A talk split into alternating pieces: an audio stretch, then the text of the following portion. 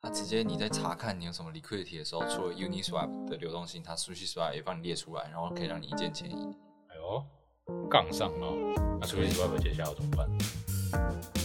你现在收听的是由区块链媒体链新闻所主持的 Podcast 频道。哥，我快不行了。本节目由 FTX 交易所赞助播出。FTX 是一间领先产业、提供创新产品的交易所，包含合约交易、期权、股权通证、预测市场以及杠杆代币等等。FTX 最懂交易员的交易所。Hello，大家好，欢迎收听哥，我快不行了，我是练新闻的 Jeff。我是练新闻的韦德，我是 Jim，好，呃啊，你本不是练新闻的我是哦？其实本周比较没有那种需要深入去去去聊、去探讨的一些主题，所以这礼拜我们就比较 free，然后多挑几个比较有趣一点的议题来跟大家分享。那第一个要讲的，那当然了，就是我们的二哥，我们的二哥以太币突破了三千美元，然后我们现在在录的当下，应该大概在三千四百美元左右吧。对，对不对？其实在，呃上个月开始就有蛮多关于以太坊的利多。对，那以太坊其实相对比特币也是走出了，就在近期才走出了一片大行大行情，算是沉寂很久吧，因为之前从去年底开始，比特币破新高，然后一直飙涨，很多人就已经在关注说，哎，以太坊什么时候要追上来？因为他们曾经有一度 BTC 对 ETH 的那个兑换比例是很接近的，然后二零一八年之后就啪就掉下来，那现在好像又慢慢的恢复。我我看了一下，它回到二零一八年大概六月到七月的一个币值。对，然后呃，其实蛮，我觉得比较有有一个蛮重要的新闻，就是加拿大的三档以太币的 ETF 嘛。嗯哼，对，其实这还蛮有趣的，就是机构投资人确实也对比特币有兴趣。那以其实我觉得对对对对，我不好意思，机构投资人也对以太币有兴趣。那我觉得这还蛮合理的，因为我觉得大部分人还是会比较 focus 在所谓的应用层面，因为毕竟以太坊在应用层面的需求并不多嘛。嗯，啊，以应用来讲，它就是拿来做支付的一种数位货币而已。嗯但是以太坊它是作为一种燃料，而且它的区块链本身具备智能合约的功能，可以让人在上面去创建 DApp，或者说甚至是前一阵子不是欧洲有一家金融机构也说要在上面发行债券，啊，对不对？要发行数位债券，诶，那这就是以太坊慢慢的开始在主流的一些应用上有抬头的一个迹象。因为它可以做更多的事情。对对对，它可以做一些实际的嗯事情。你例如说，现在最流行的去中心化金融嗯哦，金融相关的应用，或者说 NFT 这种数位收藏品的应用，对不对？你像你像那个谁谁 B People，他发的数位收藏品也都是在以太坊上。对啊，对啊，那你看现在发的越来越多，而且一个一个数位收藏品就价值几千万美金，嗯，那整个以太坊上搭载的数位资产是不是会一直提升？对啊，那作为底层的这个基础货币以太币，嗯它的价值也会跟着提升，尤其未来会改成 POS，嗯，那个价值会透过就是链上的资产会被捕获到它的基础的以太币这个本身的价值上。嗯，对，所以随着这样子的提升，以太币确实还是有很大的前景。那当然啦，呃，讲句实在话，我们也没有想象到说它能够从两千两千美，因为涨之前其实跌了一波嘛，对不对？对啊我们记得涨之前其实市场跌了一波，那那个时候以太币其实也到大概在两千出左右，那突然之间，哇操，短短一一两个礼拜而已吧，嗯，就直接喷到三千了。因为一开始之前以太币还是有继续往上涨啊，它的确是有在破历史新高，可它都是乐色乐色的，就是碰到历史新高之后马上掉下来。就是碰一下碰一下的，已经啊也没有跌很多，但是就是碰一下又下来，碰一下又下来。对啊，就觉得很乐色，但是这一波看起来好像就是整个就是往上面走了。对，而且看一些交易数据，就是 Coinbase 的交易数据来看，确实以太币也有交易的价格也有溢价的情形发生。嗯对，那大部分的分析师都是一都在看这样的数据，都会认为说，因为美国的 Coinbase 交易所大部分的可能还是大资金、大额资金都还是来自机构投资人嘛，嗯所以他们会觉得说，哎，机构投资人可能在这方面有开始做以太币的布局。嗯那包括我们最近也有写到一些一些什么企业收购以太币的一些相关新闻，哦对不对？对对前一阵子都是比特币嘛，没有听到以太币。对，哎，最近不知道为什么以太币突然冒出来对啊，那这就是一个连带效应。但是有一个让大家都蛮担心的一个点，就是 ETC。哦 ETC 号称什么末日战车嘛，哦，每次要牛市牛市尾巴的时候，ETC 都会暴涨。嗯哼，那这一次 ETC 也是跟着以太币一直在涨，对，那我觉得这可能就是一个对价效应吧，嗯，就是以太币涨，那作为分叉币的就会 ETC 也是跟着涨，就像 BTC 涨的时候，BCH 也会跟着涨。嗯，对，就这样的。而、有些人就开始在讲啊，干他妈是不是牛市要到尾了？ETC 哦末日战争开始喷，没有，我觉得今这二零二零跟二零二一这两年完全就是已经跟之前的逻辑感觉不太一样。然后我最近就算就算我们上一集有录狗狗币，然后一直到这一集在录狗狗币，狗狗币还是在涨，还是比我们之前几集录的时候还是在喷的很夸张。对啊，对啊，那嗯，狗狗币就是你觉得根本就没有道理，那 ETC 没有道理，我也觉得很很正常了。就它根本可能很少人在用，然后它的开发的规模也变得比较小。对，就它，但是它还是在涨，我们也不知道为什么。对对对，其实这种东西，呃，如果说你对它没有很深刻的了解，或者说你不认为它在它的基础价值真的值这个价钱的话，就是大家就是少量玩。嗯。当然，我也不能跟他说大家都不要碰这种币，嗯。诶，这种币确实有可能涨嘛，对不对？我们看到很多了嘛，嗯，他们确实会涨，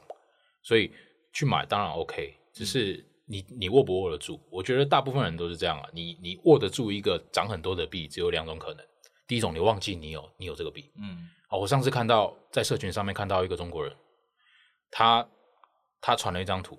他其他然后他就跟大家讲说，哎，各位各位群友，不好意思，我要离开了。嗯哦，我找到我几年前遗忘的狗狗，我从我的烂破电脑里面挖出我的那个狗狗币的钱包。哦哦，不好意思，我要离开了，拜拜。然后人就跑掉，然后一张截图里面有一千多亿，哎，一亿多颗哦狗狗币，哦，那个价值基本上就是几千万美金了，对，啊，就整个暴富了。嗯对，就是要么你就是忘记了，嗯啊，要么就是你真的对它的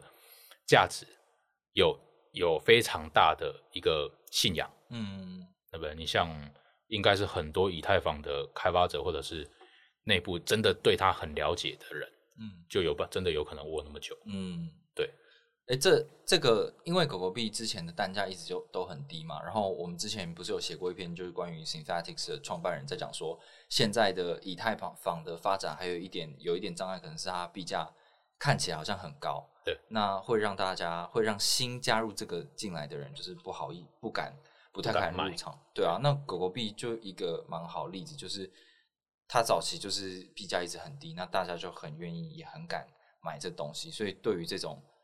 单就是单单位的币价低的币，好像还蛮有让大家觉得蛮有希望的。对对对，它会有一种优势，它本身会有一种低价优势在。对，虽然讲句实在话，你十块钱美金你也可以买比特币啊，嗯，比特币虽然一颗五六五六万美金，你还是可以买，你还是用可以用十块钱美金买比特币，嗯，但是就是那个价格会让人家吓到。对啊，你们一开始炒币也会有这种情况吗？哎，我其实我会。就是觉得一颗太贵的东西会不想买。就是很韭菜的一种想法，就是我们只看币价不看市值。哦，呃，以前不懂事嘛，啊，就会觉得看这个币那么便宜啊，它跟以太币做一样的事情，那我就买这个，它是不是可以涨更多？嗯，哦呃，那时候以太币一颗六百美金啊，这颗才零点多美对啊，我是不是买这个，它到时候涨到六百美，我不是爽翻了？对，就是会有这样子的一个想法，但是你没有去考虑到它的市值、它的流通量，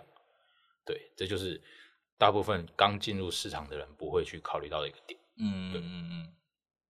OK，那以太币的部分我们就说到这边。那接下来讲一个比较有趣的，也是我们今天录 Podcast 早上的时候才发布的一则新闻，就是有一位呃分析师，他据他自称找到了马斯克的地址，嗯哦，说他拥有十点三万颗的比特币，然后甚至是狗狗币的巨金，拥有很大份额的狗狗币。对诶，那这件事情到底是什么样的一个情况？这个消息是一个 Twitter 的，就是推特主叫做 Adam，然后呢是我们的练新闻的一个在香港的好朋友 Joy 在半夜的时候传给我的，啊然后对，然后我半夜的时候看到说哇，干这个好像好像很有趣，因为他就是在透过两个钱包，然后去推论说他觉得这两个钱包拥有者都是特斯拉的创办人马斯克这样子，嗯，那这两个钱包分别是第一个是比特币的钱包，这个比特币的钱包呢是在比特币的富豪排行榜上面第三名，然后拥有十点多少十点三万个比特币的钱包。那另外一个钱包呢，是拥有二十八 percent 的流通量的狗狗币的钱包。嗯，这样，那他是怎么推论的呢？其实好像也有点牵强。呃，总之呢，他去观察说，这两个钱包呢，从二零一九年的时候就开始在慢慢的囤币，建仓，对，慢慢建仓，就狗狗币跟比特币都是。那建仓的时机呢，每次都是很大笔，而且它转入的时间，这两个钱包分别转入狗狗币跟比特币的时间都差不多，可能相隔几分钟而已。嗯那在二零一九年发生过，在二零二零年也发生过，所以他就觉得说这两个钱包的连接性很强，要么就是有关联，要么就是同一个持有人。那他的观点就是觉得说，干有有这么大财力，然后每次都买这么多，买这么大量，然后又是对狗狗币跟比特币有兴趣的，看起来可能只有马斯克，然后他还 tag 了马斯克这样，嗯这样是有点牵强啊。然后呢，他又提出了另外一个证据，就是说在二零二一年的时候，有有很多笔的交易呢，里面会把这个狗少量的狗币打进来，那那个尾数呢，全部都是马斯克的那个生日组成的，啊，就是小数点南吗？小数点后面几位是马斯克的生日，呃呃，一九七一年六月二十八，所以你就会看到有的币打进来的币呢是四点零六二八一九七一，所以就是零六二，因为西方人是那个日期摆前面，然后年年份摆后面嘛，嗯所以它就是四点零六二八一九七一这样，然后然后有很很多笔都是这样子的玩法，所以他就觉得说，可能可能是有的人发现，他觉得这个账户是是马斯克，然后再给他一些 send 一些很少量的币，然后再给他暗示说，哎、我知道你是马斯克哦，嗯，这样子的一个很间接的证据。然后还有，就我觉得后来感觉已经变得像是推理剧了啦，就是他还有找到说里面有一些打打币进去的数字呢，是这个关于汽车零组件的一个专利的那个专利的编号。然后专利的编号，，对，它的专利编号什么？US 四零零三四二二这样子，然后他就去拆解说，哦，U 的这个呃英文的字母的排序是第二十一个，S 是十九，然后加起来是四十，然后他就有发现说里面有的打打的 B 呢是四十，然后再加后面这个专利号码，然后他还把这个专利的文件找出来，嗯。然后他就觉得这里面是有一些符号，就是在暗示说，哦，这可能是跟马斯克有关系。这样子，然后他就说：“哦，我我我的结我的我拿到的是呃线索已经这么多了，那大家再帮我看看还有什么东西是可以证明，搞不好他就是马斯克的这样。那他 tag 马斯克，马斯克有回应吗？呃，目前可是没有回应这个东西，对对对对蛮蛮好玩的。对。那我还想要讲一件事情，就是之前大家就是会狗狗币说狗狗币会涨，就是因为一直在期待那个是是五月八号嘛，嗯嗯，对，他会上那个 Saturday Night Live，就是嗯这、这一周会发生的事情嘛。嗯那我今天也看到，就是这个节目呢，他在推特上面也已经就是发了那个马斯克的一个照片，嗯就是感觉一直在酝酿这件事情啊。嗯然后今天又呃，昨天晚上又又有这种绘声绘影的一个消息出现，那大家可能就会很期待说那一天节目上他到底会说些什么啊？这个东西会不会又引起狗狗币或是比特币的有什么波动？这样狗狗币有波动合约吗？好像没有。不知道哎、move 吗？对啊，move，应该是没有，应该是没有吧？要看，如果有的话，可以考虑去玩一下。对啊，当天搞不好那个波动会很大，不管往上往下，对啊，波动应该会蛮大的，但大概率会往上。对啊，但马斯克也没从来没有讲过狗狗币不好的事情啊，嗯，对啊，他他再怎么再怎么呛，也都是讲好话。要不就是他全部都不讲，全部都不讲的话，可能就也没什么影响。对啊对啊，OK，好，我觉得这个这个消息真的是蛮有趣的，尤其这个 Adam，哇，真的是天马行空，真的是当起柯南，对啊，蛮好。好，那另外一个要讲哦，这个就这个话题就稍微比较比较深奥一点啊，就是我们的 Uniswap V3，在我们录 Podcast 这天，它正式的上线以太坊主网。那它上线 V 三之后呢，其实它整个界呃，大家用户在 Swap 用起来就会感觉到有一些差异了。但呃，然后还有一个很重要的是，它的池子呢就是呃 V 三跟 V two 的池子已经整合了，而且你 V two 的池子必须要它强迫的迁移嘛，对不对？嗯，它有强制吗它没有强制迁移，你还是可以继续留在 V two。可以留在里面。对，OK，反正呃，他已经直接给你一个 swap 界面，就是让你从 V two 那边迁移到 V 三，但是你可以再继续，你可以继续在 V two 上面提供流动性吗你？可以继续在 V two 上提供。哦，它有界面可以让你去做，你要选 V two 还是 V 三这样？对，就是你一定你要自己去决定说你要不要把你的 LP 迁移到 V 三上面。嗯如果没有迁移的话，都还是在 V two。现在多数的这个锁定资产也都还是在 V 都还是在 V two 上。那目前 V 三的呃总 TVL 就是总锁定资产的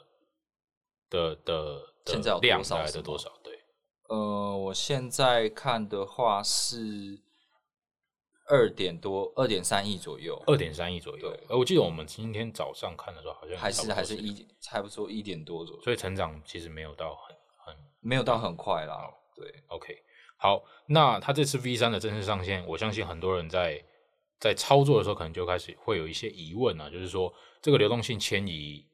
有没有什么需要注意的？会不会因为怎么样而造成损失？那为了你今天早上有先去试过它流动性迁移的一些步骤了嘛？嗯那有什么比较值得、比较特别需要跟大家听众朋友分享的东西吗？嗯，我觉得要操，因为 V 三的重点就是说，你的 LP 不像是以前一样，以前是从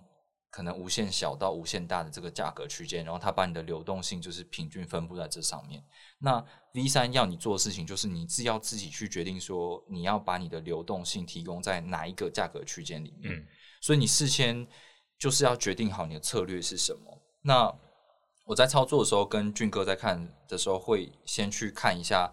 呃，V 三它有界面，它有它有去统计说你的某一个流动性池，现在大家的设定的价格区间分布大概是在哪里？那你就要去看看说大家的行为是怎么样，你不要偏离这个大多数的流动性太远。如果你偏离太远的话，你分到分分到的手续费分润就很少。是，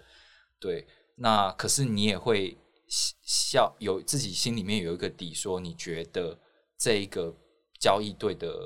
价格变化大概是会是在哪一个范围浮动？如果你设的太小的话，那你可能又什么都吃不到。对。那我觉得这个就是蛮需要注意的地方。对那你提供你今天迁移的那个池子是什么币种？我今天玩的是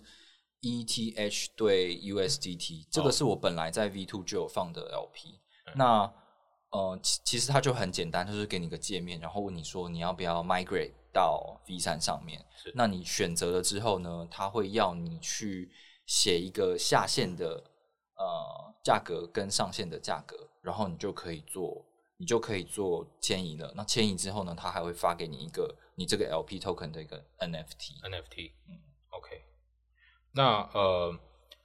你你你在你在操作的时候，你有哪一些东西可以让你去做参考嘛？就是 Uniswap 它有它有没有一些东西可以让你去参考，说它跟 V two 相对的一些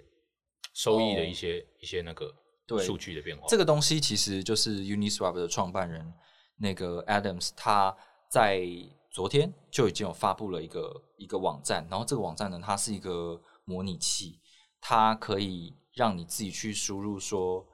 你呃要做什么样的流动流动性池的交易对，然后。现在的价格，现在的这个价格对币的价格是多少？那你的嗯策略，你的上下限要设多少？嗯它就可以帮你跑一张图表出来，告诉你说，如果你这个 LP 是放在呃 V two 的话，你的整体包含手续费的收益会是多少？那如果你是在 V 三的话，你的这个价格制定策略，你最后得到的手续费是多少？哦，那个策略是我可以自定义去调，就是我可以去设定我上限设在多少，下限设在多少，然后去做一个比较，这样子。没错，而且它甚至还可以做到很细，就是说你可以去设定说，你放这个 LP 的天数有几天，嗯。然后呢，你在你这个设定的价格范围之内停留了几天，嗯。然后得出来的结果去跟 V two 去做比较，嗯。就是可以做的蛮细的啦。嗯，那呃，你目前大概虽然是放没有很久了，放几个小时而已，嗯那你放到现在，就是你的 ETH 跟 USDT 的那个池子嗯的报酬率，跟你之前放在 V two 的报酬率嗯大概差了多少？哦，我觉得有真的就是试过之后真的有差，因为我的那个 range 我还是设的比较广一点。嗯，那这个东西呢，就我呃昨天就是 ETH 哎，对等下方方便问一下，你设在多少？哦，我设在我看一下哦，二五五二五五零到四千，哦，这个数字是怎么来的？就是爽啊！哦，爽对不对？哦，你们你不是去参考人家有大概看一下，有大概看啊一下。可是大家其实现在我看 V 三的这个价格曲线，他们设的都还蛮蛮窄的，就他们哦可能想要赚很多吧。所以我看了一下，好像都是设呃三三千三千三千整到、嗯呃四千左右，就是是一个很窄的，就是跟现在价格是蛮接近的一个区间范围。嗯对，那个你可以看到那个常态分布是中间的流动性流动性是很多的啊，其他就还好这样。哎，我这样想一下，其实你现在早一点转到 V 三，其实可以吃到一波甜蜜期，对啊，对啊，因为现在大部分流动性都还在 V two，嗯那 V two 相对 V 三来讲，呃，那个滑价会比较大，嗯，但是你在 V 三，因为你的流动性是集中在比较窄的区间，嗯所以自然而然的 Uniswap 它在抓抓流动性的时候，一定都会先采用 V 三这边的流动性。没错，那相对的，你就是 V 三这边的人就可以获得比较多的手续费收益。没错所以确实可能在 V two 大部分的呃流动性迁移到 V 三之前，V 三这边的人可以会有一波甜蜜期，就是会有比较高的年化收益。没错。现在我们看那个呃 Uniswap Uniswap 的对比这个功能，就是 Swap，它其实没有让你去选说哦，我要用 V 三或 V two 的流动性，它全部都是看哪一个滑价比较少。对，就是类似于 One Inch 那种，它自动去抓最佳汇率嘛，对不对？对对对对，所以基本上它就变成好像是内建就是有个聚聚合器的一个概念，内部聚合。对对对，那我要讲一下我测试的结果，就是我 USDT 对 ETH 呢，如果我在 V two 的话，我昨天看是年化大概是六十一帕左右。那我今天测试我放在 V 三，然后设这个区间，我算了一下有八十帕以上，所以就是足足多了二十个 percent，而且我我设的距离其实还算蛮宽的。嗯嗯，所以就是可以证明说，的确我呃，可能是第一个是你刚刚说这个 V 三的效应，那第呃第二个就是说我在这个集中化的流动性真的是可以有有更多的手续费是是是拿得到，是。那呃，还有一个点哦，我蛮好奇的，就是我们之前有讲到说，它这个 V 三的机制很适合做稳定币的交易，对不对？那呃，它这次实施之后，你们有去看过说，呃，你真的要在它 Uniswap 上面交易稳定币，跟在 Curve 一个专门为稳定币打造的交易平台交易，那个滑价是哪一边比较大？你们有去试过？其实他今天还有特别的 Po 文炫耀一下，就是嗯 DAI 对 USDC 的池子，它那里面 TVL 只有九百万，只有九百万美金 Uniswap 里面是不是？，V 三里面嗯对，然后一次交易五百万美元，然后滑价只有零点零六趴吧，零点零六趴？对，算算已经很低了。不过、那个推文的下方还是有 Curve 的支持者去抛出 Curve 相同的交易对，但是它滑价更低。嗯，对，有这个情况。那基呃会有这种情况，当然跟 TVL 的差距应该还是很大了。嗯，对，因为 Curve 那边毕竟本来资金深度就很厚了，嗯所以你如果说，其实我觉得，如果 Uniswap V 三这边这些稳定币的池子，如果流动性有起来的话，可能或许会赢。对啊这个，对。对啊，然后还有一个点就是说，Uniswap 因为它的呃币种很多，那常常它的那个路径啊，它对币的路径可能会很常去经过稳定币，嗯对不对？这可能间接的也能为提供稳定币流动性的人赚到一笔额外的收益。可能这些做交易的人，他不是他他没有没有打算要做稳定币跟稳定币之间的互换，但是他可能因为路径会经过，例如说他要把 ETH 换成代，那它的系统在抓的时候，它就可能会知道说，哎，你你的 ETH 必须要先经过 USDT，嗯，经过 USDT 再经过代，那个汇率会最好。对，哎，那你就可以获得一笔交易交易费。所以有可能 Uniswap 上面提供流动性的话，或许收益还会比 Curve 上面高。嗯或许啊，因为我不知道，因为 Curve 毕竟呃 Curve 那边还有挖矿收益，嗯对这个东西都还要在后续再去做一些追踪跟交易量的一些监测。我觉得蛮有道理的啊，就是你看 Uniswap 它它虽然说有短暂的推出过流动性挖矿，但是事实证明，我不要有流动性挖矿，我一样还是最大的第一。对对，那我现在又把稳定币的这种池子跟呃普普通的其他一一一般的币币交易的这种币种，是我是可以更好的融合在一起，因为它手续的费率变得不一样了嘛。嗯那这个东西我就觉得它可能可以变得更更强大，然后我根本就不需要靠挖矿收益这种东西。是是是。那呃，其实我我刚突然想到一个，就是阿伟就是借贷平台阿伟，其实前一阵子才推出那个 LP token 的借贷市场，然后现在 Uniswap 又推出 V 三了，不知道之后阿伟还会不会针对这个东西去做一些应用？哦要不然如果之后流动性真的都从 V two 跑到 V 三的话，对，阿伟的那个 LP 代币的借贷市场可能就不知道怎么弄了。对对对，就就玩不起来了，因为大部分人都是用 NFT 的，嗯而不是用那个 LP 代币。嗯，对对，我觉得可能还是会有一个适应性的问题，因为如果你是一些那种新出来的小币的话，它需要是波动性比较大的这种池子，嗯它如果放在 V 三的话，感觉没没什么好处，它可能还是要靠 V two 的这种定价的机制去去跑，嗯对它来讲比较顺吧。嗯，好，那我还有一个最后一个问题，就是说，嗯，你你作为一个流动性提供者，你今天在操作的时候，你有发现它有一些，它有没有一些比较新的功能，你觉得比较特别的？例如说，它 NFT 上面的一些哦一些 function 吗？还是什么？因为它现在每一个人提供的流动性都是个性化的，都不一样，都是独立跟人家不一样。对的，所以你每你你都有自己所定义的费率是多少，自己定义的价格区间是多少。嗯，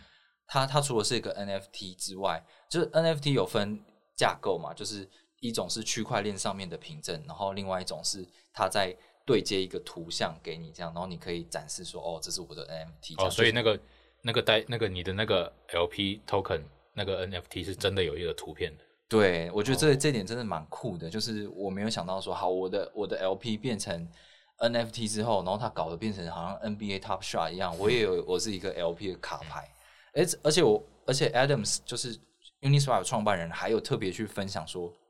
这卡牌有什么有趣的地方，就是每一个流动性池呢。它的主题的色系都不一样，所以你那个卡片的颜色是因应你不同的流动性池有不同的颜色，然后它又会按照你的给的流动性的比例啊，然后再去做一些那种颜色的区区块的那个变化，这样，所以他就是跟你说，我的这个东西你是你是真的独一无二的，你不会跟别人一样。那梳洗会是什么颜色？全黑，靠腰，靠，直接不出什么都没有 NFT，整个黑的死。对啊，啊，那它还有一些比较特别的功能嘛？还有哦，我刚才还有稍微研究了一下这个东西，就是 Adams 他有说，这个这一次试出的这个 NFT 的卡牌样子呢，只是第一波而已。嗯，它之后会开放让大家去提出自己的创意，就是让有有有创意的这个呃设计师去决定说这个卡牌要长什么样子。嗯。所以我觉得还有很多的变化性，搞不好它之后发起一些治理投票啊，就 Uni 啊，也可以用来投说，哎，下一季我的这个 NFT NFT 卡牌要增添什么样的功能，然后是什么样的颜色，这样，嗯所以还有很多好玩的地方。会不会就是那种，比如说各个币种的社群自己去提供给他，就比如说 Chainlink 社群就提供一个 NFT 的图片给他，哎呦，他只要提供 Chainlink 流动性就可以用的这个，哎呦。这样搞不好也有可能。哎呦，要暴涨了，要暴涨了，靠哦，要要要去了。还有在这个 NFT 的的界面，就是你现在在 V 三里面提供流动性，你会进入一个界面，然后它会秀出你的这个 NFT 卡牌之外呢，它还有一个非常酷，就跟之前完全不一样的东西。V two 我提供我我的流动性，然后得到 LP，我到底赚了多少钱？我是必须要等到我 withdraw 之后，我才能很清楚的知道，嗯才能拿到这个这个收益。嗯可是它现在你是可以随时去 claim 你的这个这个收益的，嗯，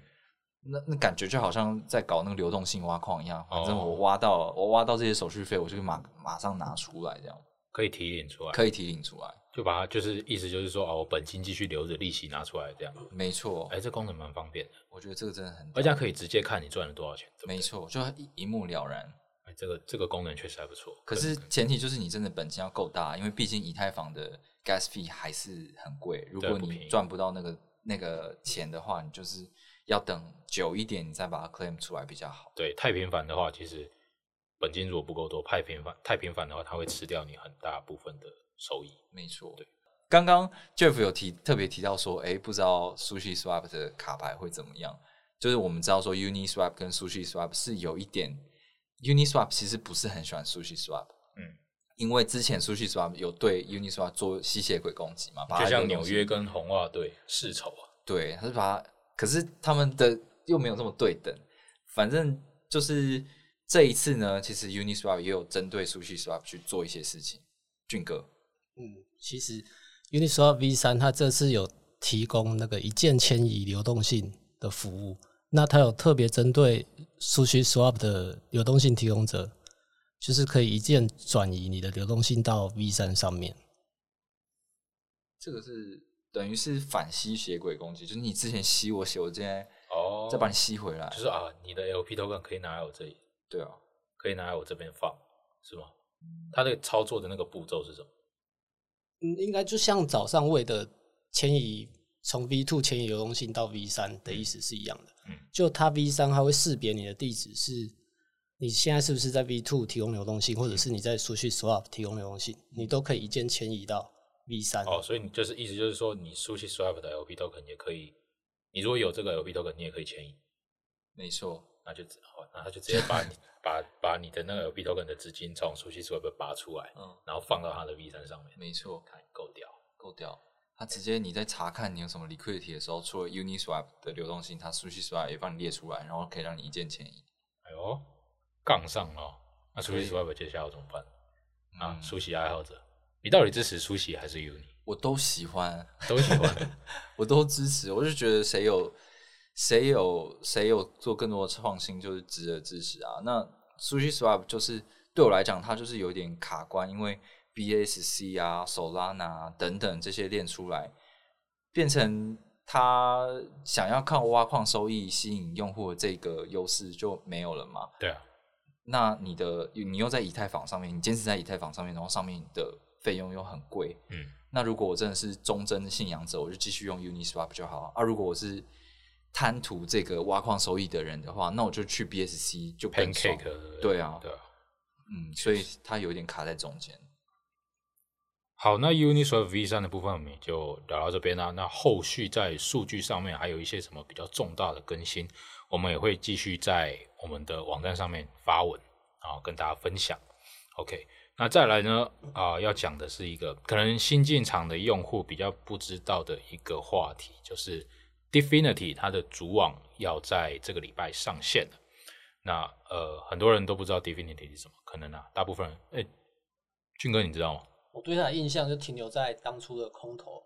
当初空投的那个活动是不是？对，其实它跟波卡是差不多同期的一个大项目，那个时候都是所谓的明星项目，就大盘子，然后明星机构很大的一个项目，